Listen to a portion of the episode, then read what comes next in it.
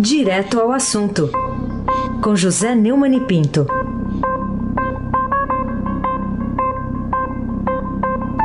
Oi, Neumani, bom dia. Bom dia, Raíssen Abac, o craque. Bom dia, Carolina Ercolim, tintim por tintim. Bom dia. Bom dia, Almirante Nelson e o seu pedalinho.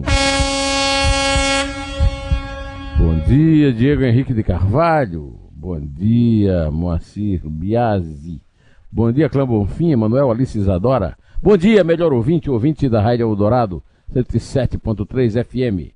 Raíssen Abac, o craque.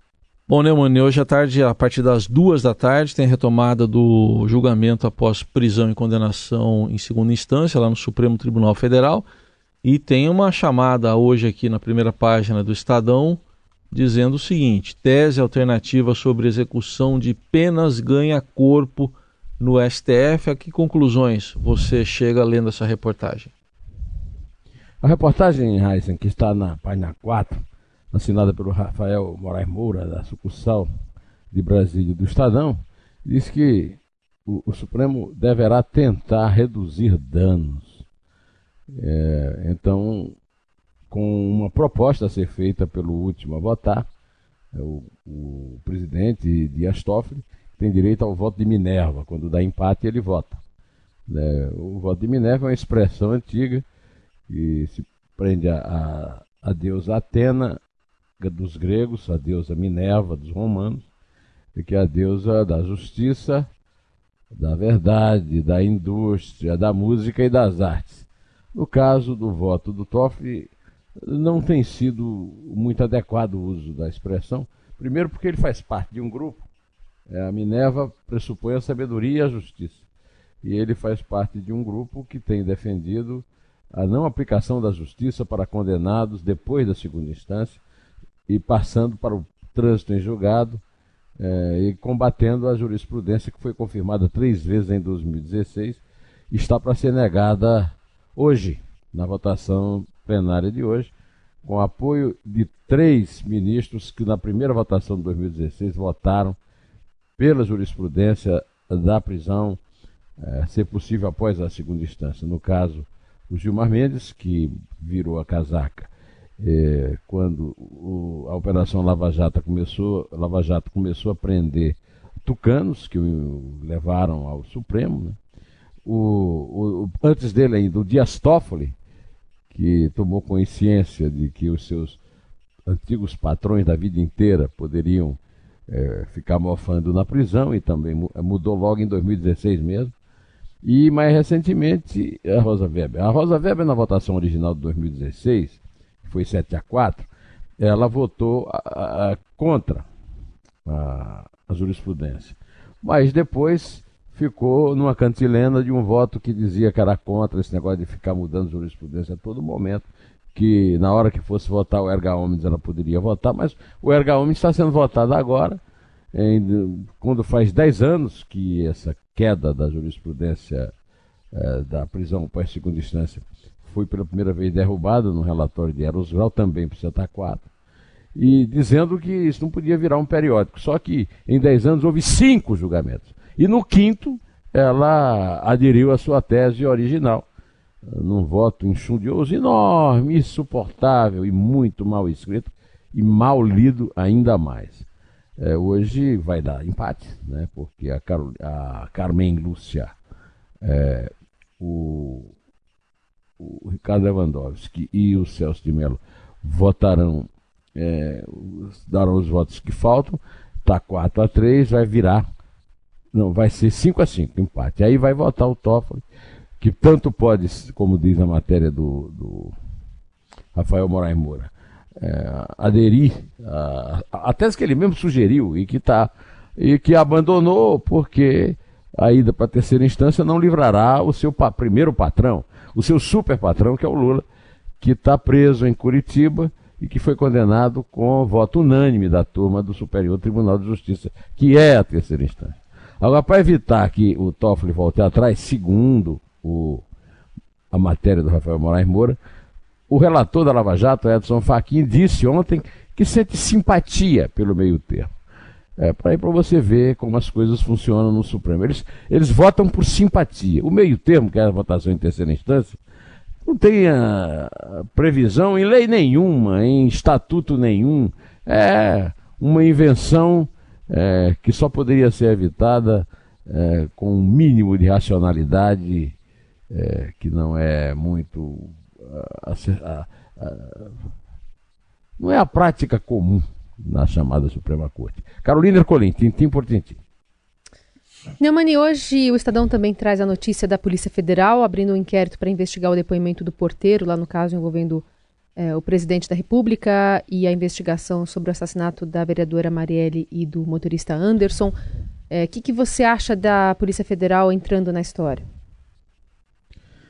Olha, Carolina, eu ah, acabo de ver agora aqui a notícia no UOL de que o delegado eh, Giniton Lages, que está chefiando até março o, o, inquérito, reconheceu no depoimento à Justiça que a investigação do assassinato da vereadora Morelli Frank e do motorista Anderson Gomes teve falhas que atrasaram a identificação dos acusados do crime. Isso é óbvio, né? O Globo está dando que são 600 e tantos dias, né?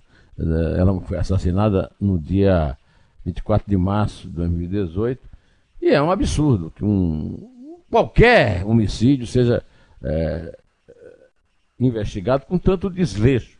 Mas também é uma coisa supernatural lá na Polícia do Rio. Né?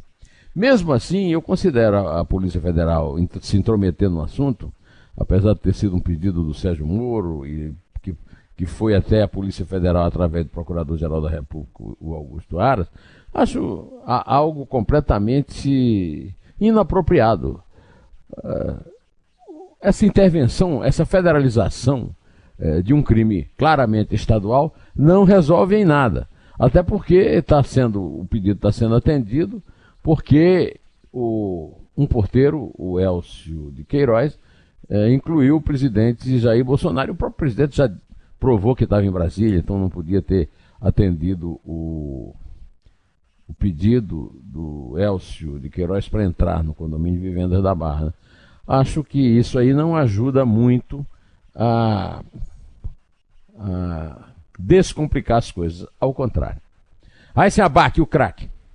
Neumann, outro assunto aí tá, tá ligado a esse que você está comentando. O, teve um depoimento em videoconferência né, do Elcio de Queiroz, acusado pela morte da Marielle Franco do Anderson Gomes ele diz lá que trabalhou para o PT na gestão de Lindbergh Farias na prefeitura de Nova Iguaçu. Foi até o Carlos Bolsonaro que divulgou hoje. O Lindbergh está negando que tenha sido assessor direto dele. O que, que você diz sobre essa novidade aí? É, o Carlos Bolsonaro é, divulgou esse caso, o protagonista é, passou para frente, né? que o ex-PM Elcio Queiroz, apontado como comparsa do atirador Rony Lessa, que mora no condomínio Vivendas da Barra, ou pelo menos morava, né? Onde mora, onde não o presidente mora hoje no palácio, mas onde tem uma casa, duas casas, aliás, a dele e a do filho Carlos, que, que é a fonte dessa notícia. É, no assassinato de Marielle Franco, negou a participação no crime. É, em depoimento ao Ministério Público do Rio, ele, ele também revelou que foi funcionário da Prefeitura de Nova Iguaçu quando o prefeito era Lindbergh Farias. É, segundo o registro é, de, um, de uma, um, Twitter de, um Twitter dele, foi o melhor patrão que ele teve. Fui assessor do PT em Nova Iguaçu quando o prefeito era Lindbergh. Disse ao ser questionado sobre eventual divergência com a esquerda. Não tenho antipatia nenhuma para o governo de esquerda, pelo contrário, o melhor patrão que eu já tive. Pagava bem a seus funcionários, não tenho nada a falar da esquerda. É, essa revelação é apenas, é, digamos que, rotineira. Né? Ora, se o PT ocupa cargos é, funcionais, é, eleitorais, né? eleito, o, Lindbergh era senador, mas foi eleito prefeito de Nova Iguaçu, é absolutamente irrelevante né? saber se ele contratou o motorista que mataria depois a Marielle Franco do PSOL. É, Trata-se de uma inutilidade que serve apenas como, como digamos assim, uma curiosidade. É, Carolina Ercolim, tintim por tintim. Vamos falar sobre esse mega leilão do pré-sal. Está sendo é, se referido, né? Quando se refere a ele, fala assim frustração, apesar desse montante, né? 700, aliás, 70 bilhões de reais. Uh, queria saber de você, Neumani, que consequências essa novidade pode trazer para a economia do brasileiro comum? É, segundo a reportagem deu a manchete do Estadão hoje, é, o, o mega leilão de campo de petróleo do pré-sal terminou num clima de frustração ontem no Rio de Janeiro. Né? O governo estava dando como certa a presença das gigantes estrangeiras, mas contrariando as expectativas, quem apareceu foi a Petrobras teria sido a única se não fosse a tímida participação de duas companhias chinesas, a KNOC e a KNODC, na CNODC, né? na condição de sócios da estatal com fatia de 5% a cada um. A Petrobras levou os campos de Búzios em consórcio e de Itaipu sozinha, apesar de bem abaixo da previsão do governo, que era de 106 bilhões e 500 milhões, a arrecadação não foi pequena. Ao todo, 70 bilhões vão entrar nos cofres da União ainda este ano. É, vamos ouvir o ministro é, Bento Albuquerque, Almirante Nelson, por favor. Estimam-se investimentos de 138 a 254 bilhões de reais no desenvolvimento da produção dessas áreas, permitindo a arrecadação de cerca de um trilhão de reais em royalties e tributos. É, o, o presidente da, da, da Petrobras, o Roberto Castelo Branco, garantiu que não haverá um dólar de aumento da dívida. O gasto vai ser compensado por um crescimento do caixa no quarto trimestre deste ano. É, eu quero lembrar que a Petrobras foi uma empresa que quase quebrou.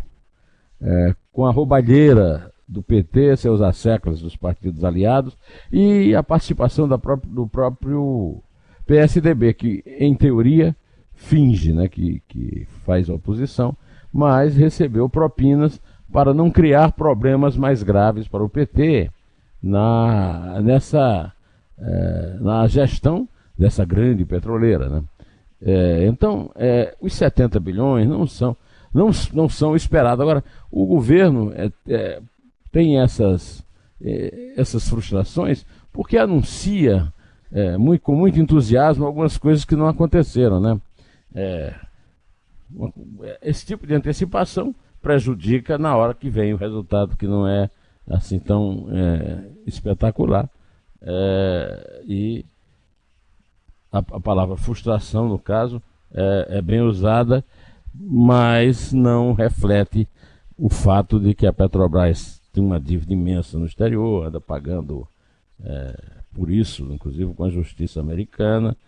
É, e isso pode ser evitado se não for ligado aí o, o, o spoiler, né, lá no governo, né, Carolina? Isso aí, esse, essa coisa de ligar o spoiler cria esse tipo de problema, tá certo? É, é, é nisso que dá. Ficar fazendo previsões otimistas demais a respeito de fatos que podem não corresponder. É... Agora quem é mesmo é o senhor Heisen Abaixo? Sou eu, sou eu. Sou eu? É isso. Sou eu? La garantia sou eu.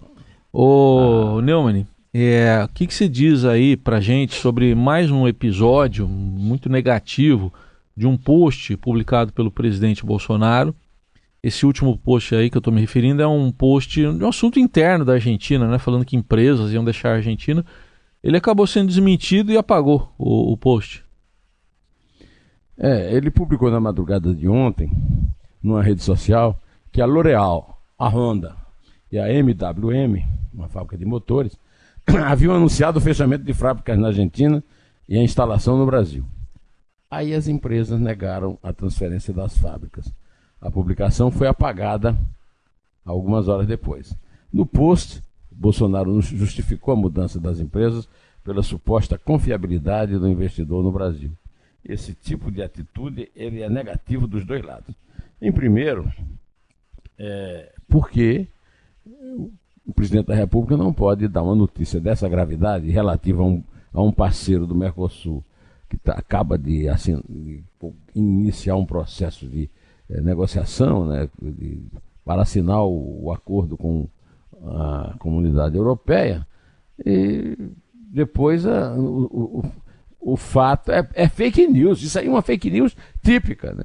O fato não se confirmou e aí a, a, ele age. O, o seu vice-presidente disse que é uma, é uma demonstração de humildade, mas aí apaga. Apagar é, é um recurso, mas não é o, o, um recurso para o presidente da República com a responsabilidade que ele tem, né, Carolina Ercolim? Tintim por tintim. Bom, e ainda vamos falar sobre a Previdência de Municípios, né? E Estado tem primeiro aval, uma notícia em primeira página aqui no Estadão de hoje. Segundo ela, com 56 votos a favor e 11 contra, o plenário do Supremo, ou, aliás, o plenário do Senado, a gente falou, vai falar muito do Supremo ainda hoje, mas o plenário do Senado Federal aprovou ontem esse texto principal da chamada PEC paralela da Previdência. E tem gente bem otimista em relação a prazo, né? Lembrando que a gente precisa também de votação em dois turnos e nas duas casas, né?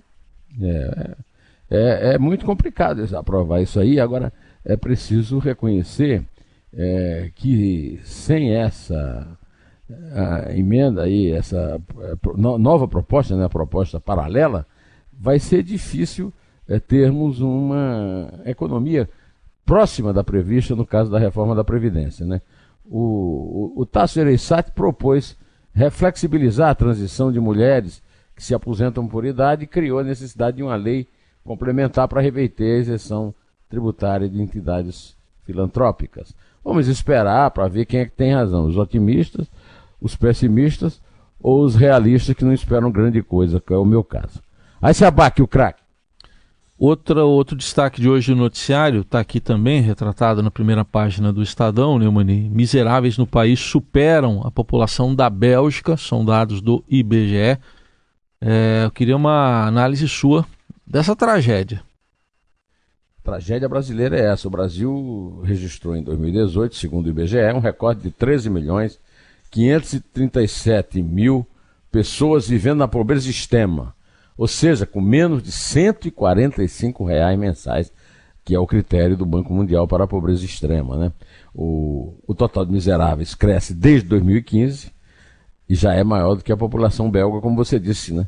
A pequena melhora no mercado de trabalho não está chegando a essas pessoas, segundo André Simões, gerente de coordenação é, de, de, indicadores sociais é, do Instituto Brasileiro de Geografia e Estatística é uma tragédia provocada pela crise econômica é, criada pelos governos Lula e principalmente Dilma. Você vê pelo fato de que em 2015 para cá está crescendo. Agora, o governo Bolsonaro precisa, precisa urgentemente é, adotar medidas concretas para resolver esse problema, que este sim é o maior de todos os problemas do Brasil hoje, Carolina Ercolim, tintim por tintim.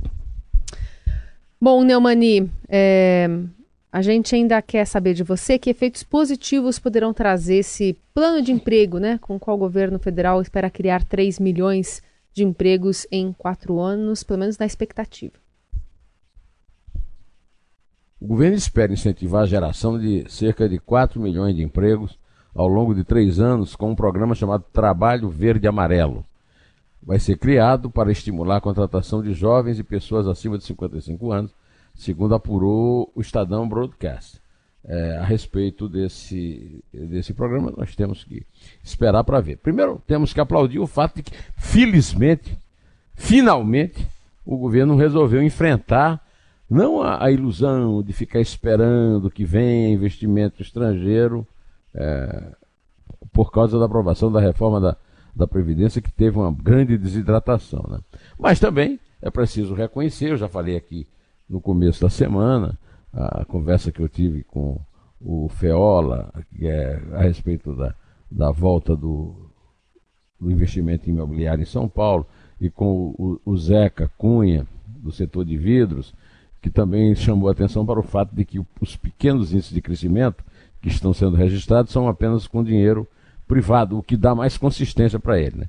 Desta vez, vem essa, essa, esse programa novo. Agora, nós temos esperar, é, primeiro, comemorar o fato de que o governo tomou a iniciativa a respeito e agora esperar que tipo de consequência né, essa, essa atitude que o governo tomou vai produzir para reduzir os problemas da miséria que estampam na nossa cara. Falou da Bélgica, da população da Bélgica, é importante porque é aquela história da Belíndia, né, Raiz? É. é. Carolina? É aquela história da Belíndia, lá do Edmar Baixa. O Brasil é meio Bélgica e meio a Índia. Agora, a Índia é do tamanho da Bélgica real. É uma tragédia que precisa ser é, atacada de forma consequente, competente pelo governo, porque não basta ficar se queixando é, da herança deixada pelo PT, que foi a coisa que o PT fez para pro promover a roubalheira que promoveu. É, Carolina Ercolim, diz aí um número de 3 a 0. Vamos lá. É 3. É 2. É 1. Um. Para mim basta. Em pé.